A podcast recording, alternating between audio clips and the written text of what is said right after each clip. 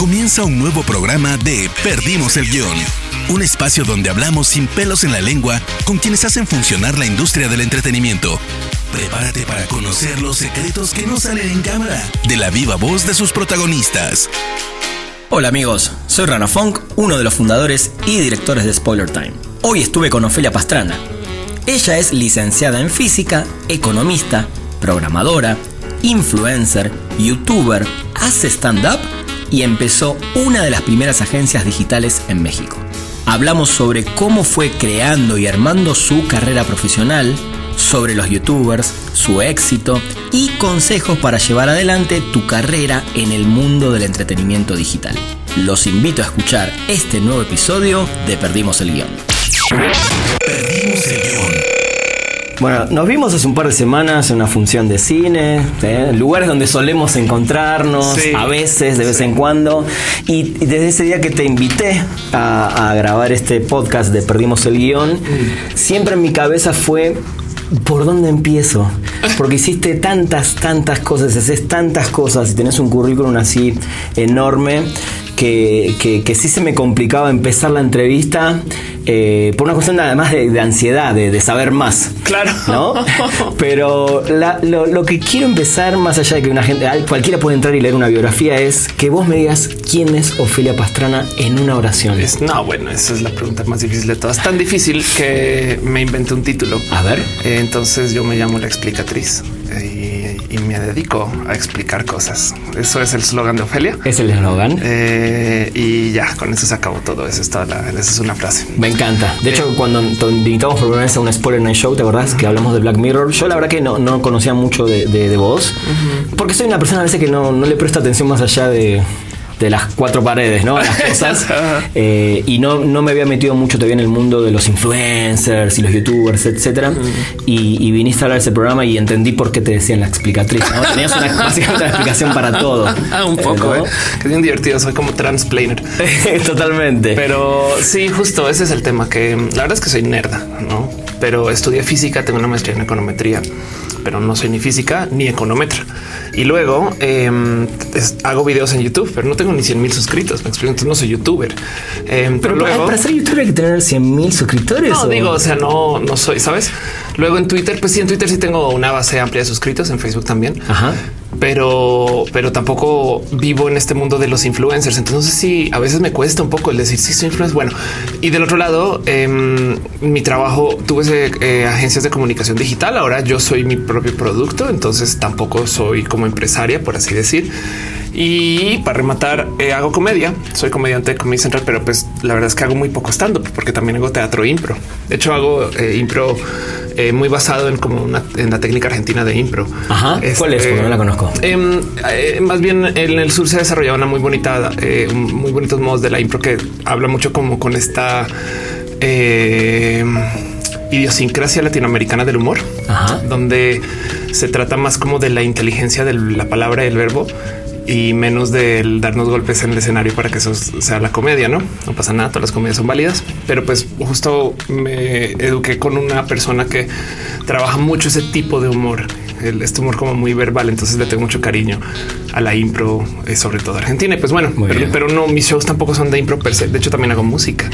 Eh, ¿Ves? En, en- dos minutos o menos ya me dijiste una cantidad de cosas que digo. Es ya- como todo y nada. Y por eso fue que elegí el cuento de la explicatriz, porque lo aterriza así. Hay una persona por ahí que anda por el mundo que dice: Hola, soy Chabelo. Y su trabajo es ser Chabelo. Pues entonces yo soy la explicatriz y mi trabajo es ser la explicatriz. Me ¿no? encantó, me encantó, está perfecto. Eh, naciste en Colombia. Sí, colombiana, sí. Naciste en Bogotá, una, ci- una ciudad enorme que además en los últimos años creció muchísimo. No a nivel de la Ciudad de México, que creo que ya está saturada. Sí.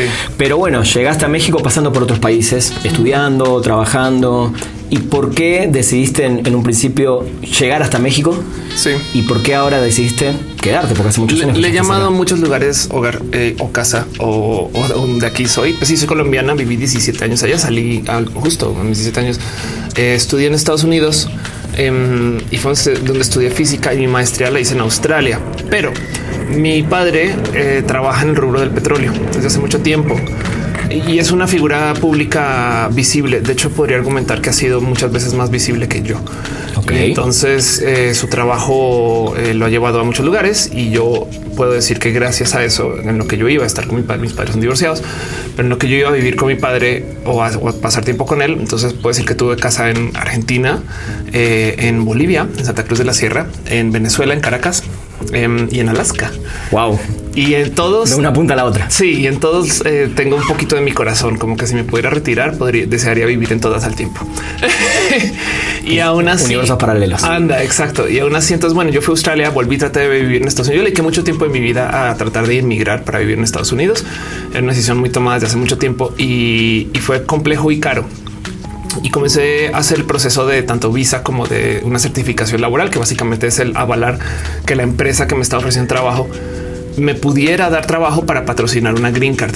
Em, y, fue un proceso bien cruel porque yo entrevisté gente para mi posición eh, estando en Estados Unidos. la verdad es que me da un poquito como de qué feo que es todo esto. Y como sea, em, el proceso, el trámite tomó tanto tiempo que yo tuve que salir de Estados Unidos. Mi padre en ese entonces está viendo en México y me dijo, ven que aquí hay mucho de lo que te gusta de Latinoamérica. ¿Qué? Por ejemplo, la este, comida, la forma, la familia, los amigos. Exacto. Sí, sí. La verdad es que eh, nada, está la calentura, el tiro si lo quieres ver. Y también tienes acceso a todas estas cosas que te gustan del mundo estadounidense, no? Este acceso a, productos y este como que, como que es un intermedio muy bonito no? Y de verdad, si quieres ir a Estados Unidos, pues te subes un avión por 200 dólares, estás en Estados Unidos. Totalmente. Este y también no estás lejos de, tu casa en Colombia. Como que la verdad es que fue una propuesta muy bonita. Y, nada, llegué acá como con planes de quedar una semana y no me he ido en 10 años. Wow. ¿Ya en el 2010 también? Ya en el 2000, ya más de 10 años. Llega en el 2008 a finales. 12 años en México. ya, llevo dos años en México. Anda. Wow. Este y, nada, la verdad es que le tengo mucho cariño. Yo soy quien soy gracias a México. Em, cuando llegué, yo en ese entonces yo trabajaba en programación. Yo hacía software y, entonces eh, me dediqué como a buscar una cantidad de negocios que en ese entonces yo no encontraba pero para mí, siendo que México es tan grande, y decía esto es una oportunidad de negocios. Me explico, no es como una aquí no hay nada, no es al revés. Es aquí lo que hay es todo por hacer. Em, y, me embobé con tantos proyectos que luego comencé a pensar en no, esto hay que trabajarlo como de un modo más como grande que sea no solo Ofelia. Y entonces un, un detalle que mucha gente no recuerda de mí. Hay personas que todavía lo tienen por ahí anotado, pero yo comencé una comunidad que se llamaba el Tequila Valley. Ok. Si existe el Silicon Valley Em, el tequila Valley era lo que le respectaba a México y la idea era hacer esto que en ese entonces no existía, que eran reuniones de gente, tecnólogos, programadores, nerdos, no? Y nos veíamos una vez al mes en un Starbucks em, donde teníamos reuniones para platicar acerca de la nerdez y era muy divertido porque parecía un grupo de apoyo como yo uso Twitter en la oficina y alguien decía yo también soy la única persona que tiene Twitter en la oficina. Wow, gracias por estar acá y compartimos proyectos y el Tequila Valley yo lo estructuré de tal modo porque yo no sabía si me vivir en Estados Unidos, en Estados en México o en Estados Unidos. Sí. Em, lo estructuré de tal modo que eh, no tuviera líderes anotados, como que yo no quería ser líder del Tequila Valley, sino como que fue un quien se lo quiera tomar adelante y tomen el nombre, úsenlo, etc. Por consecuencia, se comenzaron a aclarar muchos capítulos del Tequila Valley en varias ciudades y se comenzaron a hacer como varias comunidades aliadas o relacionadas. No creció un chingo y mucha gente igual y también podrá argumentar y con la mano cintura es yo comencé el Tequila Valley y está bien. De eso se trata. Clásico, no? Sí. Como Tarantino, si él escribió por Fiction o no, básicamente. Exacto, pero no pasa nada porque justo esa era la idea del Tequila Valley. Es, es un es de todos y no es de nadie, no? Y la idea era más bien tener una excusa para reuniones. De hecho, como se comenzaron a hacer unos eventos muy bonitos que se llaman Barcamp, que son eventos también de comunidad Tuvo mucho vuelo el Tequila Valley eh, y me llevó mucho por México. Ya fuiste influencer desde ese día. Imagínate. Pero en serio, ya influenciaste. Eso, es ser influencer, influenciar a la gente a hacer algo, básicamente. Claro. Y, todo eso también es porque México, la verdad, tiene tanta gente que está dispuesta a hacer, a organizar. México tiene un sentido de comunidad inmenso, o sea, inmenso y muy bonito también. A mí de repente me decían, ven a Veracruz y te traemos, yo no sé dónde sacamos el dinero, te pagamos el vuelo y ven y hablamos del tequila vale aquí y ahí voy, ahí me ves, ¿no? Entonces conocí mucho México también por ese entonces y fíjate que entonces las cosas estaban funcionando tan bonito que cuando por fin me llega mi documento de certificación laboral estadounidense, ese mero mismo día también me llegó un gran proyecto para trabajar con empresas de relaciones públicas, llevando un proyecto de redes sociales que en ese entonces no existía. Wow. Y yo tuve un momento de, ok, ¿puedo ser empresaria en México? ¿O puedo ser empleada en Estados Unidos y persigo la green card? Y dije, no, yo no quiero esta green card. Y Wow. me quedé acá. Y, y fue una bonita decisión que pues al sol de hoy todavía tiene sus re- repercusiones. Mi pareja hoy en día vive en Estados Unidos, es estadounidense y entonces como que también me, me- me tengo este tema de, ok, este, tu decisión de quedarte en México y ve como igual, Sí, ¿no? sí, Apareció sí. alguien allá. Sí. Entonces, las cosas son las vueltas de la vida. Pero um, como sea, justo mi estar en México y el pasar por tantos lugares es porque nada, he tenido una vida larga, yo creo más bien. Totalmente. Larga y corta a la vez. Pues sí, Porque sos súper joven. eso es un decir. El guion. ¿Cómo te decidiste de, digo, venís de la física, la economía, las empresas, el software, etcétera? ¿Cómo decidís y por qué meterte en el mundo del entretenimiento? Claro, no hace nada de sentido, ¿no? Si lo piensas, es como cómo acabó la física este, haciendo stand-up, ¿no? Bueno, tampoco, la verdad es que hay una cantidad ridícula de stand-uperos que vienen de todos caminos de la vida. Hay, hay una stand-upera que es bióloga, que está en Guadalajara, Lumara, la bióloga, mucho cariño, Ajá. que se graduó y salió derecho a hacer stand-up, ¿no? En mi caso, el cuento es así. En física y en economía tú no puedes tocar nada de lo que trabajas, ¿sabes? Nada está ahí, todo es abstracto. Por consecuencia, todo lo tienes que simular, ¿no? Y entonces tienes que aprender a programar sí o sí para poder mero estudiar lo que vas a tener en tus manos. Así que yo ya sabiendo programar de lado tenía proyecto de eh, hacer desarrollo de websites o de, herramientas de software para websites, por eso era programador. Y ese era mi ingreso, era mi ingreso de lado mientras yo estudiaba, era mi ingreso de lado ya que me gradué y luego fue mi ingreso este grosso, ¿no?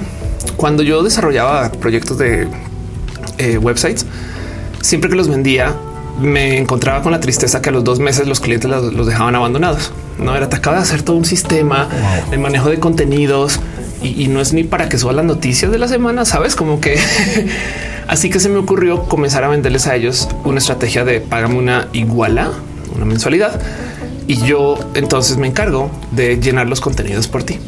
Y ese fue mi primer paso hacia los contenidos. En paralelo, yo eh, luego comencé una agencia de comunicación digital con literal mi socio, quien viene de los medios. Él creó una revista espectacular de videojuegos que se llama Atomics em, y hacía un show de tecnología que yo no sabía, pero primero que todo, yo creo que fue los primeros podcasts de México, que se llamó Nerdcore Podcast, que comenzó en 2008. ¿Quién es? Se llama Oscar Yacer Noriega, lo conocí Ok. como Akira. Ok. Em, y, y entonces fue muy divertido porque yo me acuerdo de correr a casa para ver el podcast, que era una transmisión en vivo y eso era esto en 2008 era, o sea, Súper innovador, no era todo un tema. Y, y lo hacía mi vecino, no era como yo me podía asomar por la ventana y ya verlo. Y el caso es que me acabé asociando con él y con también el otro host del show, con Leonardo Lambertini, y comenzamos una agencia muy bonita que en ese entonces ni siquiera existía la palabra community manager, sabes, como que no existe el término. Em, yo en esa agencia bueno, llevamos proyectos muy, muy bonitos. Abrimos así cuenta nueva en Twitter y en Facebook eh, de Telmex, arroba Telmex, Telcel, Sanborns, Sears, Motorola de México, McDonald's de México. Digo, para el que esté escuchando en otros países, son las marcas más importantes de tele- telefonía, de comercios, etcétera. Exacto. Pero bueno, la pregunta es justo qué pasó con el entretenimiento. Pues como el podcast existía, el podcast era nuestro truco secreto de cómo vender en la agencia, porque la agencia tenía un show que ya tenía audiencia, además, porque la neta también era el único show de tecnología online, sabes? Y los nerdos ya no están comprando revistas ni viendo la tele. Iban a un website y ahí veían el show. Y el show, de hecho, eh, de hecho, es ahijado de una cosa que em, se llama Dignation, que eh, show que hacía Kevin Rose, que también fue un influencer de tecnología para el 2008-2010. Em, muy bonito también, pero pues como sea, tenía su sabor porque Akira por Atomics hizo por mucho tiempo una cosa que era Atomics TV. Entonces tenía todo este conocimiento de comunicación y forma. Bueno, Leonardo em, tiene un proyecto que creo que todavía están dando, Ajá. que fue el primer proyecto de podcast en México. Cuando los podcasts no, o sea, cuando ni Spotify, no Eh, con Sí, una no, cosa obvio. que puede que conozcan muchas personas que se llama Dixo. Sí. Él es fundador de Dixo. Con Dani. Eh, con Dani. Dani Sadia. Ajá. Y este, eh, eh, yo de hecho el primer, yo, yo hice un desarrollo del website de Dix en su momento con mi agencia. Este también como el primer website de contenidos formales de Atomics también se hizo con la agencia. Eh, pero estos son historias del 2008. Y entonces Leonardo y Akira, que vienen del mundo de los contenidos, querían hacer contenidos y está bien. Y la agencia también funciona muy bien. Y teníamos entonces la trampa que los clientes nos decían, lanzamos campaña A, necesitamos que esa campaña, pues que la gente se entere. Ah, claro. Y lo poníamos en nuestro show. Hoy en día esa estrategia es eh, Vice y Advice. ¿Me explico? Sí. No, hoy en día es la estrategia base de todas las casas de, de contenidos grandotas, porque no solo es voy a hacer la revista, sino también tengo clientes corporativos a quienes les llevo sus estrategias y parte de la estrategia es uso mis medios para viralizar lo que mis clientes necesitan decir. Pero en ese entonces, en el 2008, esto era una trampa porque nadie hacía este tipo de cosas. De hecho, la, el término agencia digital no existía. No existía. Así que éramos nosotros. Luego apareció un gran, gran, gran proyectote con mucho dinero encima, que fue la otra como gran agencia digital de México, se llama Flock. Em, y Flock tiene una historia por allá también con Sebastián Donde y, y asociados y demás. Eso es otra novela que algún día contaré. Ok. Pero como sea, Nercor fue mi inicio con la tecnología y con el estar en contenidos. Entonces ahí ya ves cómo vamos haciendo el salto de programar a lentamente irme De a poquito. pasando por allá. Bueno, démosle fast forward un poco a eso y yo salgo de esa agencia que se llama Social Bits, salgo de la agencia em, y creo una más chiquita. El motivo de mi salida tiene que ver con mi salida de closet, con mis cambios de mi vida, eh, mil temas. Em, y entonces la más chiquita yo tenía dos o tres clientes corporativos todavía grandes, por ejemplo, no sé, Televisa, pero Foundation, ¿no? o sea, sabes como que clientes gran- gr- grandes, pero que tenían sus, sus necesidades. Y como ya no tenía Nerdcore, yo opté por hacer a personas de como Nerdcore, sabes, hacer, hacer, o sea, yo me volví una escuela de youtubers. Tengo a muchos estudiantes por ahí que son hoy en día grandes generadores de contenido. ¿Quiénes, por ejemplo? Este, bueno, ya en el, eh, en el en momentos ya de cerrar la agencia, em, Sopita se volvió streamer este, y le di su capacitación en su momento. Luis G también fue pupilo, eh, un eh, comunicador de tecnología bien cool. Eh, y no sé, hace muy, muy, muy poquito que estoy ya, ya no con la agencia, no fue, fue conmigo. Yo creo que también de mis estudiantes por ahí eh, hice lo imposible para que el triste turno también estuviera en YouTube. ¿Ves? Nuevamente, Este- influencer también. Anda, o profesora quizás. También. Pero como sea, el tema es como yo me dediqué a formar youtubers. Muy bien. Llegó un momento donde tuve un big break porque en mi agencia chiquita que se llamó Kraken eh, me compraron el brazo de los youtubers. Wow. ¿no? Y entonces la empresa que me compró se llama Latin We, Latin World Entertainment, que es una empresa de management estadounidense que está en los, está en Los Ángeles y también estaba en Miami con otro proyecto que se llama Nuevon. Y ellos me dicen es que arregla el desmadre de los youtubers que en ese entonces estaban muy peleados con sus managers y fue muy público en un desmadre con el 2013-2014.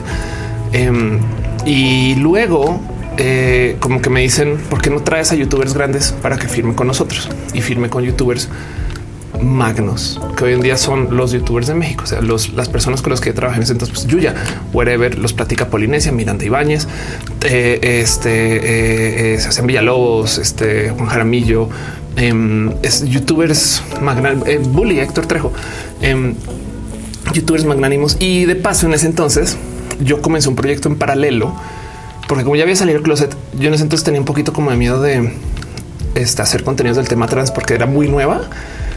Entonces decidí trabajar con una youtuber que en ese entonces era nomás una persona que estaba documentando su transición en YouTube, que era maquillista en Mac Cosmetics y de hecho vive en Querétaro. Y literal fui por ella y le dije, vienes a ver conmigo, vas a ser parte de mi agencia y vamos a volverte youtuber. Y es de los proyectos que más orgullo le tengo porque también es una pila y es una muy lista y es una persona espectacular y es mi hermanita. Y hoy en día este, muchas personas, porque la conocen una youtuber que se, conoce- que se llama Victoria Volkova. Ajá. El proyecto de Vico, cuando llegó a mi casa, porque sabes, le di un cuarto y fue de vamos a hacerte youtuber y vamos a hacer esta agencia. Pues llegó con 10 mil suscritos. Y cuando salió, porque ya se fue a su propio DP, tenía 100 mil, sabes, y estaba pasado un año y medio, dos menos. Wow. Em, entonces, eh, Vico también se colocó. Yo en todos los proyectos de Latin Wheel la, la metía porque es la diversidad tiene que estar ahí, no? Em, y además Vico es muy lista, muy, muy lista y muy movida y hace contenidos muy chidos. Entonces también se despegó por su propia cuenta porque hizo su propio PR y le tengo mucho orgullo de eso. Pero como sea, el tema es que yo ya siendo manager de youtubers y como ya había estado en el show antes, pero en chiquito, me pasaba que me acercaba con las marcas y me decían, sí, claro, eh, tú nos estás pidiendo 25 mil dólares por una mención en el canal de Yuya, que eso es lo que se cobraba en ese entonces, ¿no? Me decían costo por impacto hace sentido, no? Yo ya te voy a dar los impactos de Talía a la mitad de precio, ¿no? Sí. Pero no tenemos ese dinero, no lo pedimos. O sea, la marca no nos, o sea, no, No lo pagar. no habíamos pensado que un youtuber valía 25 mil, no mames, no. Eh, y me decían, tenemos, no sé, ¿qué te digo? Mil dólares, no? Dos mil dólares. ¿No quieres hacer la mención tú, Ofelia? Y yo, pues obviamente, pues sí. Y luego, mira, una vez, dos veces que pasé por eso y luego me cayó el 20 de tu trabajo como manager no es quitarle chambas a tus clientes. No, tu momento muy Jerry Maguire Sí. de este no, no, un momento, no, no puedo ser este una tiburón en traje, sino yo, yo o, o los defiendo O me abro por mi o me cuenta. abro por mi cuenta. Entonces me salí de eso y opté por ser youtuber por mi propia cuenta. O sea que antes de serlo, creaste youtubers Sí, y aprendiste de ellos para después hacer tu camino como youtuber. más o menos. Sí, la verdad es que O sea, existió eso de aprendo del maestro y aprendo del alumno. Sí, exacto. Fue una bonita conversación porque es que los youtubers en ese entonces no sabían por qué se volvieron famosos. Entonces más bien fue un tema de análisis, de, de yo sentarme a ver, pero ¿por qué no? O sea, no te miento, es una plática real que tuve con Rafa Polinesio en el 2014, o sea, ya tiene seis años, pero me acuerdo que me decía, hoy pasamos dos veces por el home de YouTube. ¿Tú crees que a las marcas les interesa eso? Ellos no sabían, Wow. no sabían que eran así de grandes. Sabían que tenían millones de vistas, pero y fíjate que hace nada. Ah, otra fue micro estudiante, le di una capacitación muy cortita, eh, pero de todos modos hubo intercambio de conocimiento eh, con Adela Micha, quien está haciendo transmisiones que son misteriosamente parecidas a Roja, que es mi show. Pero este, de todos modos, estuvimos- tuvimos esa plática eh, y este me acuerdo que Adela estaba frustrada. Esto ya tiene como un año porque me decía es que en la tele yo tenía millones de vistas. Acá cuando hago un stream, pues solamente llegan como cuatro mil, cinco mil. Yo Adela, montón. Adela, eso es una bestia de stream, güey. Pero como en la tele te traen con el cuento de los millones, que siendo honestos, em, si vas y te fijas en las transmisiones que hace Televisa en YouTube de sus noticieros, no, no son millones, güey. Esos números yo creo, o sea, Sí, bueno, todo el tema de, de- de rating de televisión siempre fue una cuestión media extraña, ¿no? Total, todo mediatizado y hecho para Sí. vender, para vender con los anuncios, no sé qué. Entonces, justo el tema es que también entiendo por qué los youtubers tampoco se creían famosones, no hasta que les que explotó en la cara que, Que sí. sí, güey, que sí, y que no, que nadie en México tiene la capacidad de, de difusión de ellos, porque además no son grandes para México. Yuya, Marian Castrejón, no es la mujer youtuber con más suscritos de México, es la mujer youtuber con más suscritos del mundo. Del mundo. No hay ninguna mujer en Estados Unidos profesional generadora de contenido este o que pertenezca a una net. Nadie, no hay nadie que tenga cuantos suscritos como Marian Castrejón, no? Wow. Y entonces, eh, pues claro que les explotó en la cara, sabes? Este, Sí, es, de- totalmente. es- inevitable, no? Y entonces los youtubers son unas veces no son, o sea, son cosas serias. Me explico. Em, y mucha gente además los chamaca, ay, pinches youtubers idiotas. Y yo, güey, cuando yo llevaba quisiera. a estos youtubers grandotes, los top youtubers estaban recibiendo más o menos unos 40 mil dólares al mes en AdSense.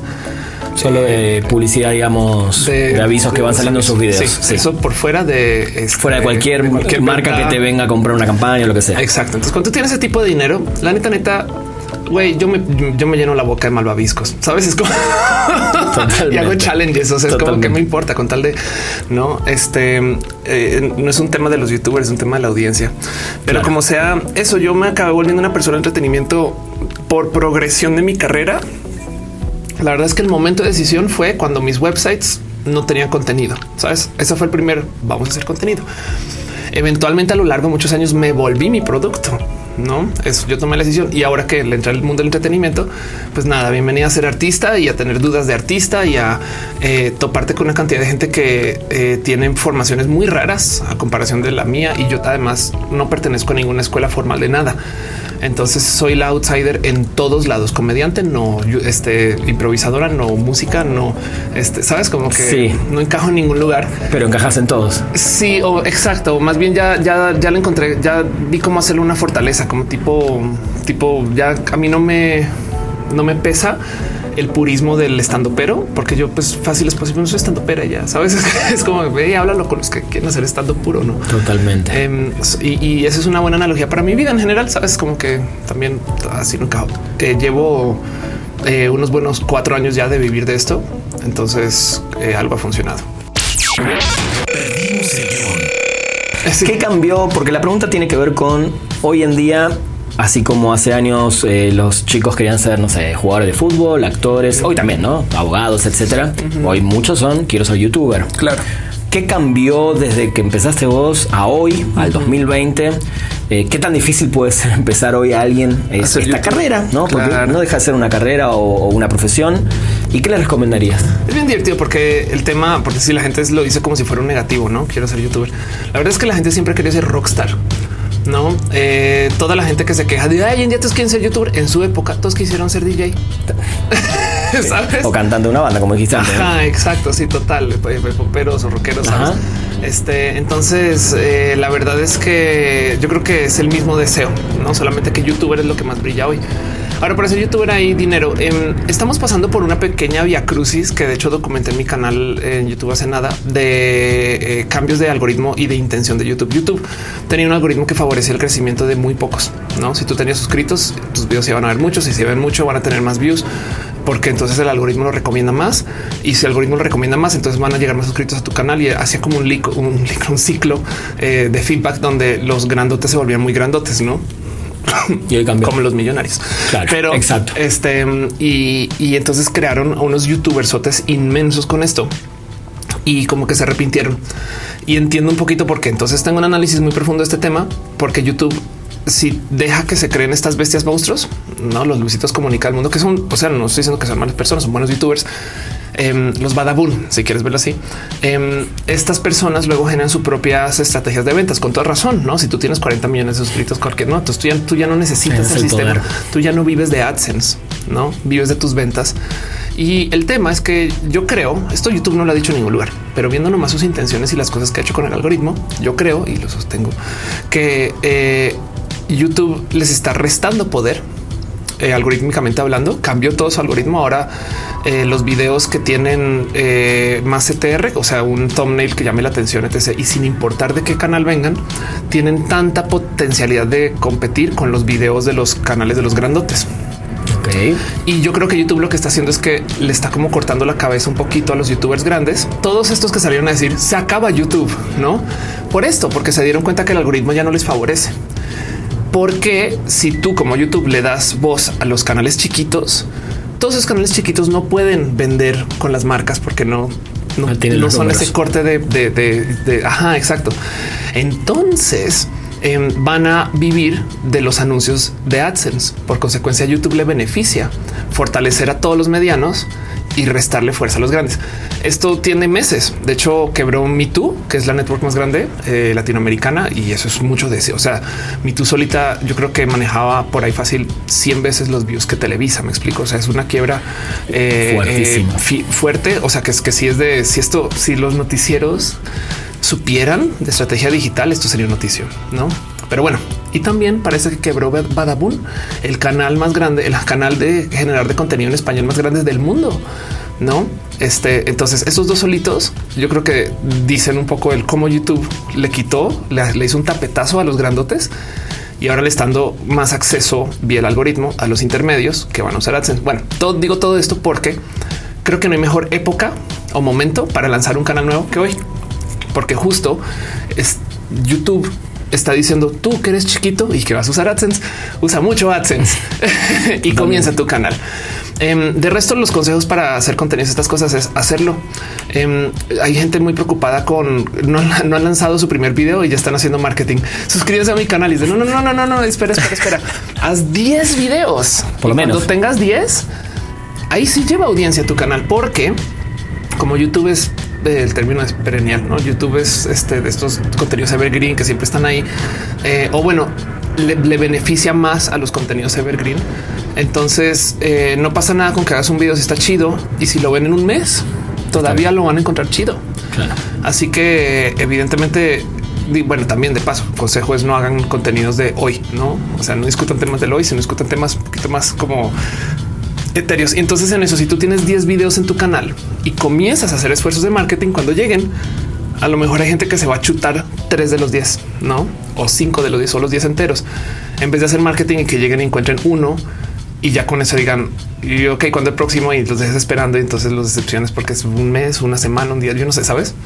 Pero bueno, eso, este, yo creo que no hay un mejor momento para comenzar una carrera como para ser influencer ahorita. Muy bien. Este- Cuando muchos también decían, no, ya en cualquier momento se. Sí, ya se los mueren. grandotes ahí están y no sé qué. No, la verdad es que no. Em, Y, y en esos contenidos puntuales, eh, ¿alguna recomendación de tiempos, de qué tipo, Claro. de qué lado, informa que, que estén bien informados? ¿Hay algo que también les dirías, háganlo de esta manera en tu experiencia? Claro, hay un boom ahorita en contenido en podcasts. Cof, cof. Este eh, nada que ver, ajá, sí. culpa, casual. cul- culpa Spotify que eh, se volvió una buena herramienta para Sí. eh, transmitir audio en general. De hecho, mucha gente no lo sabe, pero Spotify casi que quiebra y, y la salvó México. México, la Ciudad de México es donde más se escucha Spotify del mundo. Wow. No, Por eso ahora Este, tenemos en marzo el, el festival. Sí, exacto. Es súper importante que sepan que México es la meca de la producción de los contenidos en español. Bien. Por eso hay Netflix acá. Por Sí. eso hay oficinas de YouTube, no solo de Google, sino de YouTube acá. No, y puedo seguir.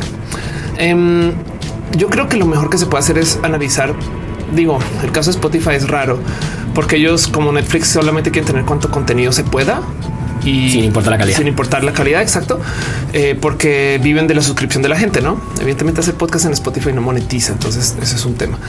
Pero en YouTube, por ejemplo, eh, favorece mucho los videos largos porque puede poner más anuncios en videos largos que en videos cortos y ya. Ahorita el truco en YouTube es tener este imágenes miniatura y, y títulos eh, muy atractivos. Entonces viene una ola de clickbait, como que espero que no se ponga muy feita. Pero el punto es, y como sea, para todo aquellos redes sociales, donde sea que estés, mientras más se comparta de lo personal, mejor. La generación anterior, y me incluyo en esa generación, eh, se le crió con la idea que cuando vas a hacer contenidos, lo mejor es hacer contenidos épicos. No, el show es lo que llama la atención, tanto que puedes reemplazar a gente en el show. Tanto que los productores de vieja escuela decían este show es un star maker. De aquí salen estrellas. Quien se para aquí se vuelve famoso, no? Tipo Saturday Night Live. Ajá, exacto. Y, y esa, ese tipo de producción tiene su cabida y son válidas, etc. Pero en redes, tú no vas a las redes a buscar contenido, sino vas a buscar gente. Eh, es tan, es tan, digo, hasta el presidente de los Estados Unidos lo hace. Tiene, es el presidente, puede, puede tener Pero viene del mundo del entretenimiento Puede- sí, total, ¿No? pero, pero puede tener la arroba que quiera, pero se llama Real Donald Trump. Él está diciendo yo soy yo. Hay una cuenta de presidencia también, arroba POTUS. Y, y cuando, no la usa. cuando pasa algo en la, en la, en la, en la bomba, explota una bomba en Ford, este, en, en la planta aquí en Querétaro, no sé. em, a ti no te interesa que esté diciendo arroba Ford. Tú vas a ver qué dice el presidente de Ford de México en su cuenta de Twitter. Sabes? Entonces la gente busca gente. En entretenimiento pasa lo mismo. Tú le quieres escribir y como es la magia de las redes, tú le escribes a Billie Eilish como si fuera tu cuata. Ah, Qué pedo vieja, no? Eh, y es bien divertido porque en entrevistas dicen sí, a veces sí leo esos comentarios y, sí se leen así. no entienden que est- estamos a nivel, no? A veces dicen, pero el punto es si tus contenidos son para hacer shows épicos, em, no van a conectar tanto. Los youtubers les va re bien porque no tienen producción. Ahora, y, te lo digo porque cuando yo era manager de youtubers, justo en este tramito, fueron seis meses, no, pero en este tramito, em, yo me acuerdo de vender campañas caras, güey, sabes, de miles de dólares, dieces, miles de dólares. Y cuando la llevaba con los youtubers, ni para que compren un micrófono, sabes? Seguían grabando así con lo que sea. Pero es que el momento que se ven demasiado producidos ya se vuelven tele y la gente no confía en la tele porque la tele tiene mensaje, agenda y cosas que están de hueva. Güey, yo quiero saber qué chingados con esta persona. Así que los mejores contenidos suena tonto, pero son los que son personales porque la gente quiere amigos, amigas. La gente igual y vale, igual les puedes hacer un show. Yo lo hago, no? Pero también este eh, un gran ejemplo con yo puede tener. Yo sé que tiene mucho repelús y la gente le tiene rabia y estas cosas, pero por ejemplo, Chumel Ajá. es una estrella del contenido personal. Tanto Chumel tiene el dinero que quieras porque está en política, ha sido patrocinado salvajemente y está en HBO. Me explico. O sea, Chumel, como su productora, no es una persona que esté trabajando a dinero cero. Em, igual y capaz si se lo gastan cosas, pero, pero como sea, Claro, pues, eso es otro tema. Es otro tema. Pero así miras y su canal en YouTube el güey arranca y muestra el green screen, güey. ¡Ah, qué pedo! Y hace una cosa que me encanta, que todo eso ya es producido, pero, pero es que lo que comunica es esto es una producción casera. De repente está grabando cosas y alguien le grita, no, Chumel, ¿sabes? Alguien, no es, cualquier alguien, es, gente también muy icónica del staff de Chumel que reconoces por sus voces. Pero el tema es que se escucha como homemade y se ve homemade.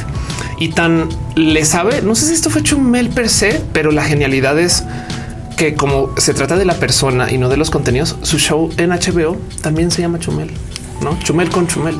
¿no?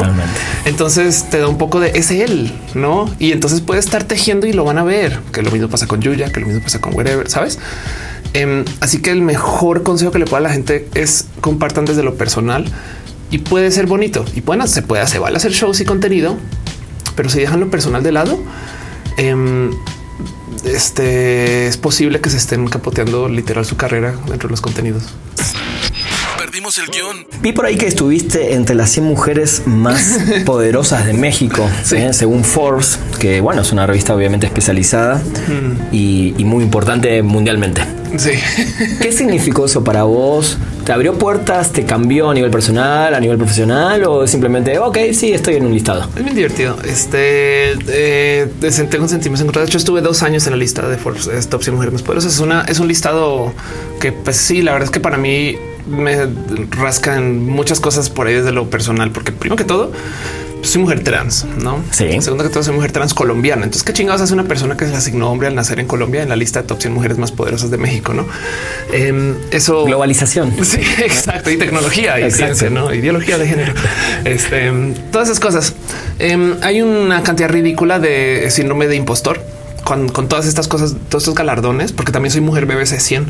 Sí, em, es una serie de BBC también que habla de las 100 mujeres más importantes de, cada año, ¿no? Exacto, sí, total. Entonces, entre BBC, Forbes, eh, eh, Role Model, Mary Claire, o sea, puedo seguir una lista, lista de cosas que me dan que a veces, te lo juro que sí me da este sentir de, mira, grabé un especial cortititito con Comedy Central.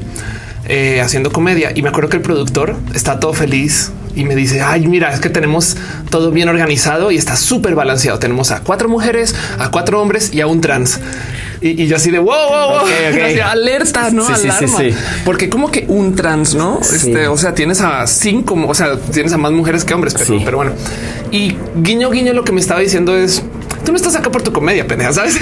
no como que me está diciendo un es que eres el balance. Em, y entonces, eh, nada, pues yo igual tomo esas oportunidades y, las uso no para mi beneficio. Evidentemente, si me van a poner ahí por eso, pues adelante. No o sea, tampoco me va a poner yo así. No, un momento, un momento. Yo me lo tengo que ganar meritoriamente porque como Leo no me enseñó en los ochentas, sabes? Totalmente. no, no es, es obviamente si me lo van a dar, ahí voy, no? Pero si hay un buen de síndrome de impostor de mm. igual y me pusieron esa lista porque mujer trans, sabes? Porque luego del otro lado mis logros per se dentro con mi carrera no son tan marcados. Me explico. O sea, no, no, no tengo un, no tengo.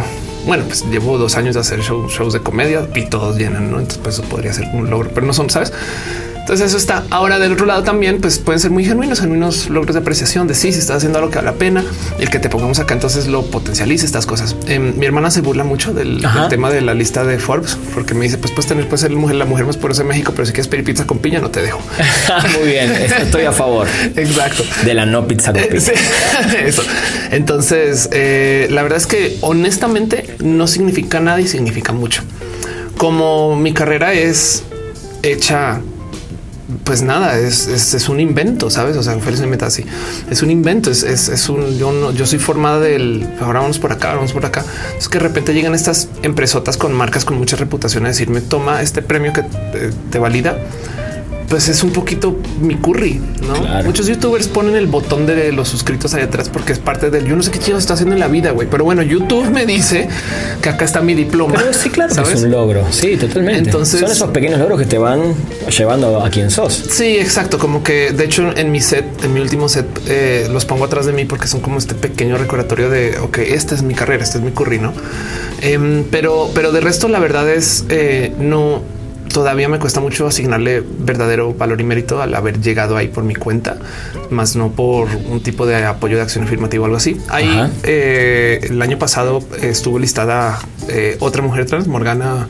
Eh, Morgana Love, que canta ópera y es una persona bien cool. Y el mi último año con Forbes compartí también esta analista con Victoria Volkova justo. Ahora Victoria tuvo portada.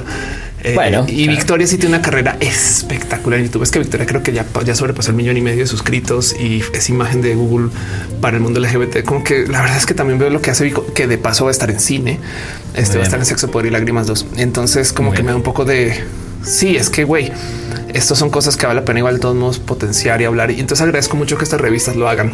Totalmente. Sobre todo porque además en el exterior, o sea, cuando voy a Estados Unidos y les digo que soy mujer Forbes, esto ¿qué? Sí, sí, ¿Quién sí, no, obvio, obvio. Este mm, eh, nada en contra de la gente de Forbes aquí en México, pero, pero tengo un alto síndrome del impostor con eso. Perdimos el guion. Está bien, está bueno que lo digas también. Sí. Youtuber, influencer, eh, física, programadora, etcétera. Sí. Recién nombrabas a una de estas chicas eh, que ya está en cine. ¿Te gustaría estar en una película? ¿Te, te ves en un- actuando para una película? ¿Es algo que Pues de la ¿Irías del, a hacer eso del o- teatro impro, este eh, la verdad es que ya tengo muy trabajado este tema del actor. Em, estoy muy peleada con los medios tradicionales y el cómo manejan el tema de la diversidad em, y ya opté por no perseguirlo. Eh, hay, han pasado muchas cosas. Eh, una, me pasé casting para estar eh, presentando en una producción de un show, este, con una gran revista de moda em, que iba a ser un show. Y entonces o sea, ya pasé el casting y el día de la grabación llegó y el director me ve. Pero ya pasé el casting, me explico, ya es llamado. O sea, ya, Ya estaba, gente, sí, tenés que filmar. Sí, exacto. Y el, el director me me dice: No, yo no, yo no puedo poner a alguien como tú en la tele. Así y se acabó la grabación. Este, mm, entonces eso está ahí. eh, casting. ¿Lo contaste? ¿Tenés un video hablando de eso? Este, ¿La gente lo puede buscar o es algo que está ahí? debería, sí. Lo, lo he hablado como por encima, pero nunca he hecho como esto como storytime, ¿no? Pues debería. Em, Sí, totalmente. Del otro lado, muchas veces me... Oye, es que tenemos este comercial y queremos una persona trans, ven, ¿no? Y siempre que voy son las personas más groseras del mundo. Wow. Me acuerdo que el último casting grandote al que fui, este, me preguntan, ¿te besarías con una mujer? Y yo, pues soy lesbiana, ¿no? ¿Que te besarías con un hombre? Pues depende de la situación. Y después me dicen, ¿y te besarías con un trans? ¿Sabes? Y así de, ¿qué acabas de decir? Dios. No, Em, este, entonces eh, es tan difícil lidiar con eso. Y además el tema es que cuando voy a casting por mi propia cuenta, por el look que doy, por quien soy, etc., yo soy un sabor muy, muy, muy específico. Me Ajá. explico. Em, no, no compito con los talentos, está porque no entro. O sea, mi 1.90 sin tacones de entrada solo por cuerpo. eh, soy una figura rarísima. Entonces es más un, un tema tipo. Eh, a ver, en Cindy la Regia eh, aparece Marta de baile como Marta de baile. No puede ser Gina Buendía, la directora del periódico. No tiene que ser Marta de baile porque la reconoces por quién es, porque es tan icónica. Sabes? Sí. Este, digamos que me encantaría por decir que soy así de icónica, pero por lo menos sé que no soy tan estándar como para poder entrar a los papeles con facilidad. O Digo, sea, te gustaría solo- ser Ofelia en una película, digamos. más, más bien, más bien, este sé que sé que lo único que, o sea, sé que no puedo entrar a una película siendo este un papel fácil, Claro. porque ya brillo solamente por mi look. ¿Me explico? sí, No, sí. o sea, si me ponen, si me dan el papel de Cindy la regia, ¿les me explico? Sí, estado complicado. Este, exacto. Lo Sí. primero que van a ver es güey, es altísima, es trans. O sea, sabes, Sí, no están viendo a Cindy, están pensando en qué pedo. Entonces, como que me retiré del mundo del casting, etc. Y luego me invitaron a ser parte de una producción muy bonita eh, de comedia donde iba a ser la contraparte de un personaje que es súper distraído. Y entonces fue una situación muy difícil que me puso muy a la prueba porque eh, además una productora argentina, ya te cuento porque tiene que ver esto. Ok. Em, pero me puso muy a la prueba porque justo como esta persona es tan distraída, querían hacer una escena donde remarcaban que su cita era una persona trans, una mujer trans, pero no se daba cuenta. Entonces es comedia. Básicamente toda la escena estaba hecha alrededor de remarcar qué tan trans es la persona trans y que este chaval no se dará cuenta. Así que eh, íbamos a estar en restaurante donde el restaurante todo el día me iban a decir señor, caballero, todo el mundo me estaba mirando con asombro y y, demás. Y, y luego eh, haciendo ya prueba de vestuario, de repente se acercan y me dicen, oye, no te puedes dejar crecer la barba unos días, sabes? Y yo así de, no, no me crecía antes de transicionar tampoco, ¿sabes? Claro, menos. Ajá, sí. Y eh, te queremos que te pongas una copita y como para paquetear, que se te note. Eh, te vamos a poner un blazer que te queda pequeño. Queremos que se te note, no te quieres trans y, y me dolió tanto, sabes? Me fue, fue muy difícil. Y el tema es que justo la productora hace estos shows como de entretenimiento mañanero argentino, eh, donde de repente sale una niña que le falta un diente y se hace la tontita. Freak show parece, ¿no? Ajá, Sí. sí. Donde hacen estas cosas como muy y ella me decía, pues yo hago ese papel, pero no quiere decir que yo sea ella, ¿no? Y yo así de sí, pero no, no me cuesta, me cuesta ser esa persona trans que piden de quien se van a burlar.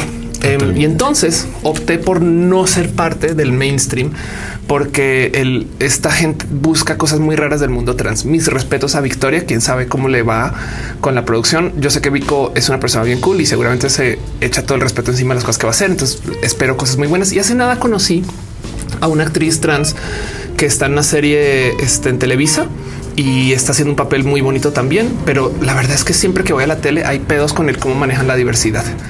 No, así que yo opté por ser una persona 100% digital de mis producciones a mis capacidades, que quiere decir que capoteo mi carrera porque no le entro a no sabes como que muy posible. Sí, sí, sí. Pero me ha ido re bien como youtuber. Totalmente. me ha ido re bien con todo lo que haces. Sí, exacto.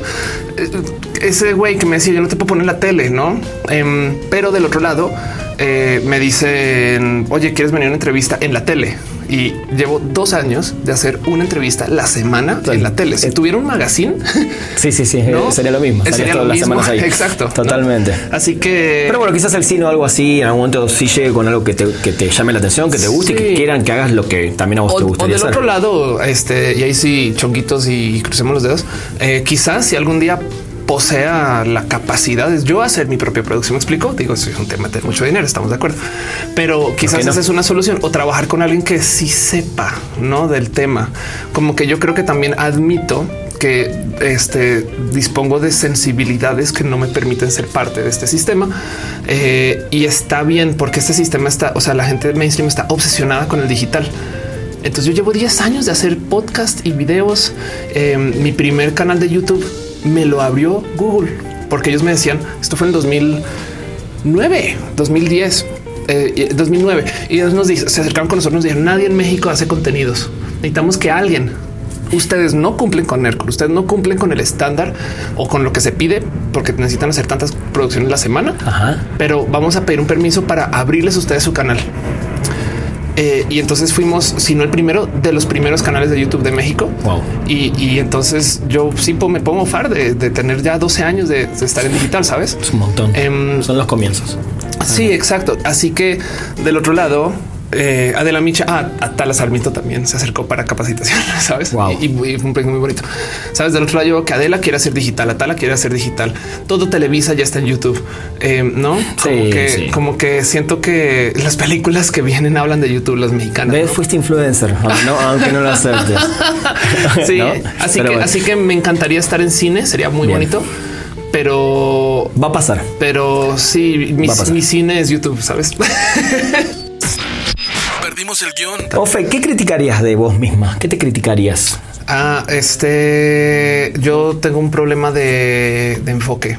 Eso me super este tener enfoque, según yo, eh, no es acerca de aceptar las cosas que te gustan, sino es de negarte a las cosas que sabes muy bien que puedes hacer, pero que no, no, o sea, es, es- no es que te hasta te duele a veces negarlas. No es como güey, yo sé, yo sé perfectamente bien que si quisiera podría hacer ya este un show de esto, no? Y, y es de sí, pero güey, pero estás haciendo esta otra cosa. Sí, totalmente. ¿no? Em, entonces justo me falta un chingo de enfoque porque eh, es no, pues es que ¿qué te digo en la comedia la pasó bien, la música la pasó bien, el stand up la pasó bien, el la impro la pasó bien, YouTube la pasó bien, pero ya eso diluye, no? Entonces toca como ¿El que mucho abarca poco aprieta? Sí, un poco. Ok. Un poco ese sería mi tema. ¿Qué es a lo que más le tenés miedo o le temes en la vida? wow. Este. Bueno, esto yo creo que tiene que ver por hecho mis padres en divorcio. Estas cosas tengo un tema con la soledad eh, y la negocio a veces enfrentándola a propósito. Voy a estar sola una semana y ya, no? Y, y luego entonces yo como que me retiro mucho. La verdad es que yo soy muy selectiva con lugares a donde voy. Em, luego y, y entonces, de hecho, o sea, me sorprende que te pueda tener una carrera en el mundo del entretenimiento. Yo no voy a ningún evento con alcohol. ¿Y si ahí te vas Este- o te alejas No, o qué sí, haces? Digo, porque la exacto. mayoría de los eventos tienen alcohol. Es verdad, sí, realidad. total, sí, pero muchas veces me dicen justo ven que vamos a hacer la reunión de no sé qué, no sé dónde. y dices, eh, sí. O estoy poquito tiempo y adiós, sabes? ¿Por, ¿Porque no te gusta ver a una persona alcoholizada o porque vos tenés miedo de alcoholizarte? No, no. ¿O por qué? Sí, soy abstemio. Ok. Este, pero luego y a veces me pasa mucho que em, es muy complejo lidiar con gente en situación del ay, Ofelia, qué bueno que se saca, pero que están sobre el alcohol. Em, y mucha gente, y me ha pasado mucho también, es que también hay historia, eh, me pasa mucho que la gente comienza a sentirse muy con permiso de este ponerse su mano muy donde no debería, decir cosas que no deberían, sabes? Em, y opté como por más bien no perseguirlos. Sí, evidentemente habrán unos, no? Pero, pero si es como la fiesta de la fiesta de cierre de año, no voy. Y, ya solito ahí eh, eh, mandé a la chingada eh, chingos de oportunidades, me imagino, claro. networking, etc. Como que hasta me sorprende que me conozcan la industria. Totalmente. Este, pero Sobre todo en un país donde se maneja mucho en la peda. ¿no? Sí, total, exacto. Sí, totalmente. Entonces, ¿Hay, una persona que represente lo que nunca quisieras llegar a ser? Sí, mediáticamente hablando, por lo menos sí. y, y le tengo mucho repudio y es este personaje que puede que conozco que se llama Cayo de Hacha. Eh, Cayo de Hacha es eh, una persona mediática que vive del odio. Em, la verdad es que tengo que decir, hay que admitir que tiene un buena, o sea, aguanta para, ¿no? Creo toda una carrera a base de eh, decir cualquier barra basada en Twitter y luego ni disculparse, pero estoy, o sea que es la estrategia Trump, vive del hate marketing. Exacto, no? Entonces, eh, cuando había temas de feminismo, salía a decir, allá no te echaron así a la cara, sabes? Em, es una persona muy, muy, muy odiosa y justo ese odio le genera una audiencia inmensa. Entonces eh, tuvo su propio, sus propios contenidos y luego estuvo en la radio. No sé ahorita qué hace. Em, eh, tengo entendido que igual recibía mucho dinero del gobierno anterior. Entonces, cuando se acabó, hubo la alternancia, ya no está en los medios y entonces celebro eso un poquito. Pero lo digo porque, como comunicadora, yo tengo una misión de no hablar de los negativos. No muchas veces lo hago, pero, pero a veces no queda otra, no? Sí, a veces me salgo en mis casillas más bien. Sí, exacto. pero siento que mira, siendo mujer trans todo el día hablas la disforia de género. Qué triste. Hay muchas amigas youtubers que lloran en sus canales, sabes? Está bien, hay que sacar las cosas, pero si esos son tus contenidos, em, creo que le estás haciendo una falta de servicio a, muchas cosas, no? O sea, no solo a ti, sino a la comunidad, sino este al desarrollo de contenidos en general, no? Entonces yo me enfoco en los positivos y trato de le, tengo, por ejemplo, disgusto a Black Mirror. Es una serie muy bonita, pero es una serie que, como La Rosa de Guadalupe, se trata de agarremos algo del cotidiano y te asusto con eso. No ah, texteas. Bueno, sabías que textear te puede matar, sabes? Ah, qué bueno. Estás eh, contratando Uber. Sabías que en el futuro los Uber te pueden matar. Claro, sí. Entonces la idea es tenerle miedo a la tecnología, no? Y siempre he dicho que hace falta un white mirror no? Esa puede ser una buena idea. La voy a apuntar a ver si nos animamos a, escribir el, el White Mirror. Me encantó eso. y ya en eso Cayo de H pues representa justo este abuso del negativo, porque a propósito insulta a gente con tal de eh, tener audiencia y lo triste de todas las situaciones que funciona re bien. Lamentablemente. Requete bien. Pero sí representa todo lo que yo no, no quiero hacer, por lo menos desde lo mediático. Hablando de eso, bueno, la contraposición, eh, ¿qué es lo más sabio que escuchaste o leíste en tu vida que te dejó esa enseñanza de, por vida? Hasta lo tengo tatuado. Ah, ok. Esta es una frase que este... Eh, yo creo que ya puede tener 100 años desde que se propuso popularmente y es muy tonta, pero es algo que se usa en la impro que se llama CE yes and. Ok. Em, y entonces suena muy ligero. Yes and, ¿no? Es una mentalidad. Cuando haces teatro impro, tú te, sabes, te subes al escenario, no sabes qué va a pasar.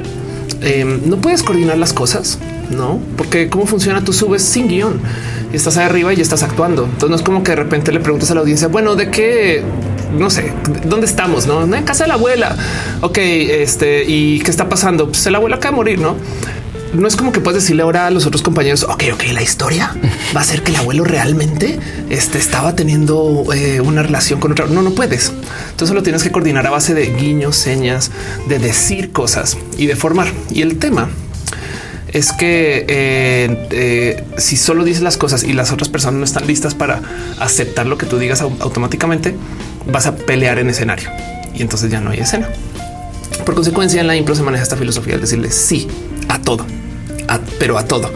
De hecho, a veces puedes resolver. Sí, exacto. De, hecho, a veces estás este, eh, haciendo así pasa una ambulancia y es de ay, qué peligroso tu barrio, sabes? Porque es una propuesta más que llegó. Em, y pero como si le dices sí a todo, pierdes el control rápidamente eh, en la vida también. Entonces se dice sí y. Y esto es algo que se propuso justo hace 100 pues, años que las escuelas originales de impro las dio una persona que se llama Violas Polini, este Keith eh, Johnstone que eh, nada, eran teatreros, ¿no? Y querían enseñarle teatro a los niños y a las niñas. Entonces lo que hicieron fue reducir el teatro a juegos de niños y niñas, pero el sí funciona en la vida porque em, una de las cosas que nos encanta hacer cuando un amigo nos propone ideas nuevas es encontrar todos los modos con los que no van a funcionar. Oye, es que quiero hacer este una pulquería de barrio en la Nápoles, ¿no? ¿Qué? ¿De barrio? ¿Pulquería de, no? Y salen, salen con su tratado de 200 motivos por los cuales tu idea no va a funcionar. Una vez hablé con un gran empresario en Estados Unidos, este, un fundador de un fondo de inversiones que se llama Y Combinator, que es gracias al cual tenemos Reddit, Dropbox, Airbnb, Uber, no? Este, un montón de proyectos grandes. Em, y él decía es que el Silicon Valley funciona porque allá la gente es queer. No, yo que pues por los gays. Me dice no, o sea, sí, pero es que cuando tú estás viviendo en un ambiente donde la gente es diversa, donde un día en tu oficina se te siente una persona enfrente que tiene una apariencia que no es de lo que tú consideras es una mujer pero te dice soy mujer eh, y tú entonces dices ah, sí y sigues con tu vida. Este ese músculo de la diversidad aplicado a las ideas también ayuda a que la gente piense con el sí y no con el no. Y entonces decía las grandes ideas son muy feas cuando te las proponen. No Airbnb, güey, ya hay hoteles, Uber, ya hay taxis, sabes? Son feas. Em, y entonces en el Silicon Valley, en Estados Unidos, eh, bueno, San Francisco en particular, él dice la gente está muy acostumbrada a cuando llegan ideas nuevas pensar que hay que cambiar para que funcione en vez de estos son los motivos por los cuales no va a funcionar. Ese cambio tontito funciona para tantas cosas. Todo el día me quieren insultar. Pareces hombre el mejor modo de, desarmar ese insulto es decirle sí, sí, y sí. Este y qué bueno que pueda ser un hombre así, no? Porque este no sé, me cuido mucho. Me explico. sabes, soy el hombre más chichón de todos. No. Este eh, sabes como que no está la gente que te insulta está buscando que tú les des un no. Sabes, no, cómo te atreves? No, sí, sí, no, sí te hablas, no.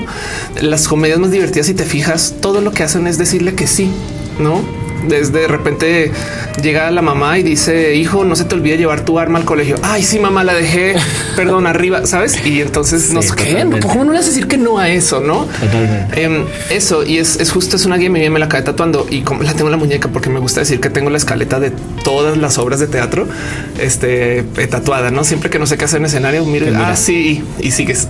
Muy bien, me encanta, me encanta. Creo que vamos a tener que grabar dos o tres podcasts más porque tengo tantas cosas para preguntarte, pero bueno, sí me gusta gustaría además dejar otras cosas para, para más adelante. Es el mal de Ofelia. No, es el bien. Me, encanta cuando, la gente además tiene tanto para decir y, creo que para ayudar, ¿no? Es un poco lo que hablamos. Algunos van con el odio y otros van con lo positivo, ¿no? Y creo que si nos falta algo en el mundo hoy es ser más positivos. Qué bonito. ¿no? Sí, es bueno, digo, no, qué bonito, pero me entiendes. sí, totalmente. Te hago unas últimas. Eh, ¿Hay algo que todavía te sigue sorprendiendo? Este, mm, algo que todavía me sigue sorprendiendo. Este... Mm, la verdad es que me salta mucho que mucha gente haya perdido su capacidad de asombro. La verdad es que soy muy observadora de la vida en general y, he aprendido que esto es cosa justo de gente teatrera, no? Porque todo el día está pensando en cómo se verá un gran señor de no sabes, em, pero eh, no me deja de sorprender cómo la gente deja de sorprenderse. Suena tonto. Ahí te va. Cuando éramos chiquitos, chiquitas, las cosas de otros países eran exóticas y eso era re bonito para mí. No es como esto vino y se hizo en Alemania. Wow, Alemania, la tecnología, sabes?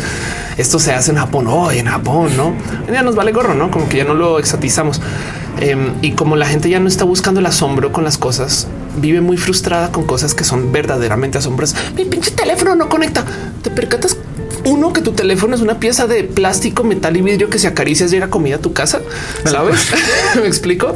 Eh, y que además eh, está comunicándose con una serie de inmensa de torres de comunicación que tiene modos de eh, recibir datos satelitales para decirte dónde estás en cualquier momento. De piensa y que ve películas, series, música, el catálogo de millones y millones de artistas. Tienes en tu mano todo el, conocimiento del mundo. Güey. Es, un, es un, o sea, ahora eres una persona que tiene telepatía, eres un mago, una maga, no es como de hecho, el otro día se me ocurrió eh, hacer un pequeño skit de cómo sería este Harry Potter o Señor de los Anillos si en vez de sus dispositivos de magia tuvieran celulares con apps, no?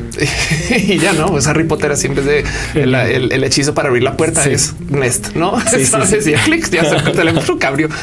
Este, porque esos son la neta, las varitas mágicas son celulares si lo piensas, pero eh, hasta tienen lamparita, pero eh, este como que siento que la banda no, no le da un poquito de tolerancia a lo espectacular que es la vida en la que vivimos, el mundo en el que vivimos, las cosas que tenemos.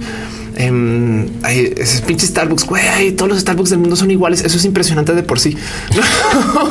este, como que mm, eso. Entonces, como que lo que me la, paso, me la paso observando no me deja de sorprender cómo la gente piensa que crecer es dejar de tener asombro. No piensa que madurar es eh, ser una persona aburrida. Sabes, es ya no puedo jugar videojuegos porque ya maduré, no? ya no puedo ser feliz y sonreír porque ya soy adulto. Y no mames, quién dijo eso? No es como al revés. Eh, justo por eso estamos aquí, porque porque crecer no se debe de tratar de ser menos. Tal cual. No? Tal cual, me encanta. Y una última para cerrar que ya tiene que ver más con, con lo que hacemos en Spoiler, que son Sí. películas y series. La última película y la última serie que te hayan sorprendido y, y le, y le quieras decir a la gente que no deje de verlas. Wow, este ahorita estoy viendo Picard. Soy muy fan Bien. de Star Trek en general.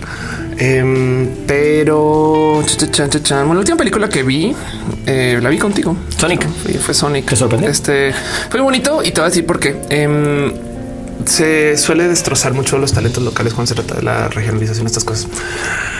Yo fui y allá me encontré con otra persona influencer em, y pues nada, leí en el mundo de los viejos y se- nos sentamos la ola porque así nos, nos tocó, ¿no?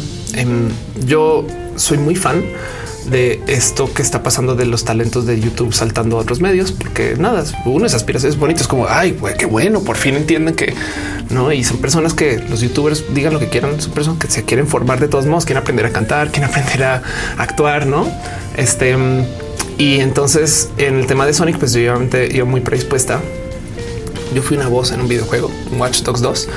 Eh, y recibí mucho odio de pero por qué contratan a famosillos no cuando puede haber gente que hace esto y la verdad es que sí hay gente que estudia para eso su vida básicamente entonces lo entiendo ahora yo también justo desde el mundo de la actuación y de la impro pues tampoco me es tan ajeno actuar un personaje para un videojuego pero pues no tengo tanta experiencia como gente profesional en esto Pero la experiencia se va formando. Exacto. Entonces, como sea, yo fui muy predispuesta a ver este a el cómo iban a destrozar a Luisito Comunica por ser Sonic. Cuando se acabó la película, mi cuate estaba al lado, se voltea y me dice: Oye, Luisito Comunica no estaba en esta peli. Y ahí fue que me cayó el 20 de wow, eso es actuar, sabes? Porque yo sí escuché a Luisito, sabes, pero no como Porque lo conoces mucho también. Conozco su voz. sí. Claro, trabajaste con él. Claro, bueno, más bien sí. Bueno, sí, hiciste cosas con sí, él. Exacto, sí, y, y- y veo sus contenidos, no? Exacto. Pero sí es verdad que lo que hizo con Sonic no es su, su voz de su canal, de su canal. Em, entonces, el mero que una persona que es influencer, que ve YouTube, que consume Luisito, no lo haya escuchado, me cayó el wow, no? Eh, y dejo eso ahí nomás porque eh, este me parece como que nada bonito de observar. Em, pero si es una recomendación de una serie per se, este algo, algo que consumir, este mm, eh, nada, es que ahorita estoy consumiendo tanto YouTube que estoy un poquito rota. Voy a hacer un blog para unos amigos que también son podcasters, que tiene una cosa que se llama Sin Comentarios en Guadalajara. Eh, y hacen este contenidos relacionados con política. Está muy bonito porque tiene una chica dirigiendo el tema. Bueno, está dirigiendo, es parte de Ajá. eh, que ha recibido mucho hate porque las mujeres se supone que no pueden hablar de política. Bueno, ni de fútbol, ni de tantas otras cosas. Exacto, total. Em, pero levantan el tema con mucha jiribilla y ahorita en su podcast, en sin comentarios, que también lo encuentran en Spotify. Bien. em, están leyendo eh, la, ¿cómo se llama? La cartilla moral, Ajá. capítulo por capítulo, para tratar de entender qué está pasando. y es bien divertido porque ya pasaron por el que habla de drogas y consumo de estupefacientes. Eh, y entonces eh, decidieron hacer una pequeña sección donde Abelardo nos enseña acerca de las drogas usando la cartilla moral. Eh, muy bonito. Les, que les tengo mucho cariño a la gente sin comentarios. Eh, ojalá van a hacer ahorita su primer evento en vivo y nada la historia de gente que hace contenidos que está comenzando. Eh, y solamente me impresiona porque son de estas personas que, pues ya sabes, ¿no? que tienen aguante digital porque no hay muchos caminos de monetización y ahí le siguen dando y eso Muy yo bien. lo apreciaré por siempre. Muy bien, me encanta. Ofe, la verdad que es un placer y en serio tenemos que volver a hacer otro. Súper sí, ¿Ah? claro Vale. que sí. Buenísimo. Bueno, esto fue otro episodio, otra charla hermosa. Acá en Perdimos el Guión y los esperamos la próxima semana con más gente interesante. Muchas gracias. Adiós. Llegamos al final de Perdimos el Guión. Gracias por acompañarnos y no te pierdas un nuevo programa cada martes, donde hablaremos sin pelos en la lengua con quienes hacen funcionar la industria del entretenimiento. Perdimos el guion.